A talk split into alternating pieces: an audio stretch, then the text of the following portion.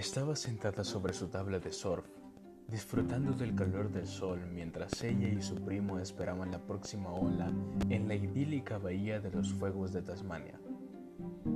La repentina sombra que apareció debajo hizo que Meghal levantara instintivamente sus pies.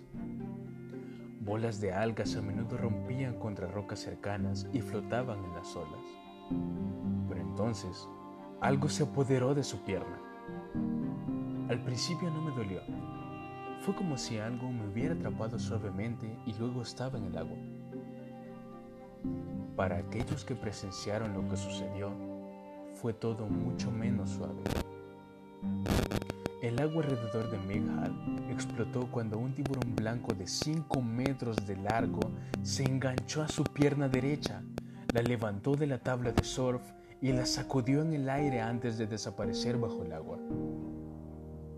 Tardé unos segundos en darme cuenta de que era un tiburón, explica. Cuando salí del agua estaba de espaldas, pero tenía la pierna en su boca. Todo lo que pude ver fue mi pierna negra con el traje de neopreno.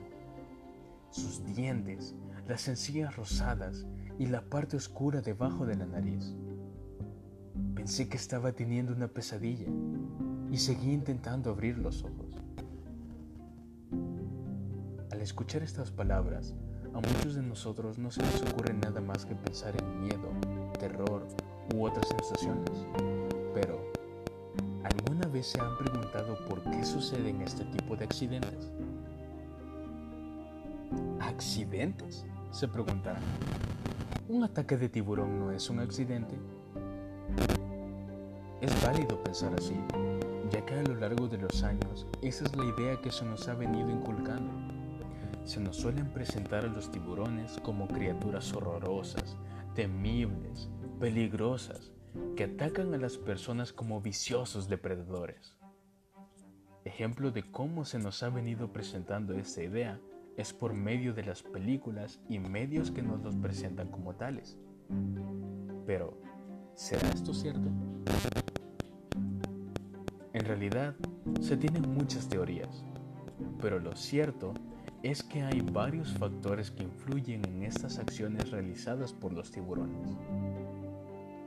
Cabe destacar que las mordeduras de tiburones se relacionan con la cantidad de personas y la cantidad de tiburones que hay en el agua al mismo tiempo.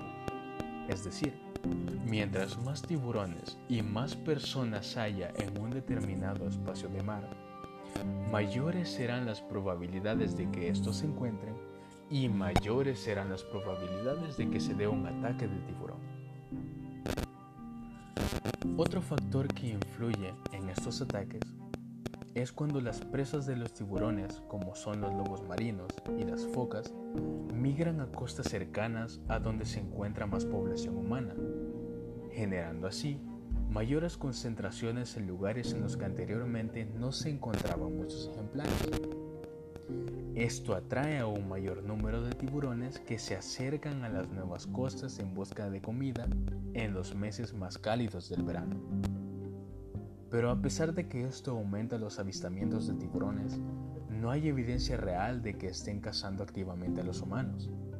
Al contrario, gracias a estudios realizados, se ha descubierto patrones de movimiento estacionales, los cuales son subidas o bajadas en los valores de datos que se repiten regularmente en el mismo periodo de tiempo. Ahora bien, estos patrones dan a entender que los tiburones se encuentran en el océano abierto durante largos periodos de tiempo y a grandes profundidades, llegando a superar esto los mil metros de profundidad cuando ellos están buscando sus presas. Cuando hablamos de los tiburones, se pueden llegar a mencionar docenas de especies diferentes, las cuales son responsables de mordeduras, cada una con su propio comportamiento, estrategias de caza, presas y hábitat preferido. Pero entre las tres principales que se pueden mencionar son el gran tiburón blanco, el tiburón tigre y el tiburón toro. Ahora bien, Existen diversas razones por las cuales se pueden dar los ataques. Se puede mencionar la destrucción del hábitat, el cambio de la calidad del agua, el cambio climático, los cambios en la distribución de las presas, o el hecho de invadir su zona de seguridad. Aunque se cree que en la mayoría de los casos las mordeduras por tiburones se deben a equivocaciones debido a los tamaños y formas similares a las de sus presas naturales. Por ejemplo, en el caso de los tiburones blancos, al ser la especie más grande, una de las especies más grandes, las presas que estos consumen son de mayor tamaño, como las son las focas y los leones marinos. Ahora bien, cuando hablamos de su ataque, el ataque que estos realizan es en picada ascendente, es decir, para arriba, por lo cual fácilmente, debido a la poca visión que tienen en el mar, pueden llegar a confundir la silueta del ser humano con la forma de una foca o de un león marino. Pero a pesar de todo esto, los tiburones representan un papel sumamente importante en el ecosistema al mantener las especies por debajo de ellos en la cadena trófica, controlando así el equilibrio del ecosistema. Estos ayudan a eliminar a los débiles y enfermos y a mantener el equilibrio con los competidores. Además, mantienen indirectamente los hábitats de algas y arrecifes de coral por este motivo, la disminución de tiburones ha generado un declive de los arrecifes de coral, de los lechos de algas y la pérdida de pesquerías comerciales.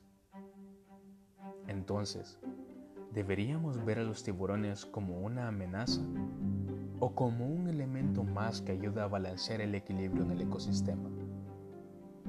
Termino mencionando una frase que mencionó Peter Beasley. Sin tiburones, te llevas al depredador ápice del océano y destruyes toda la cadena alimenticia.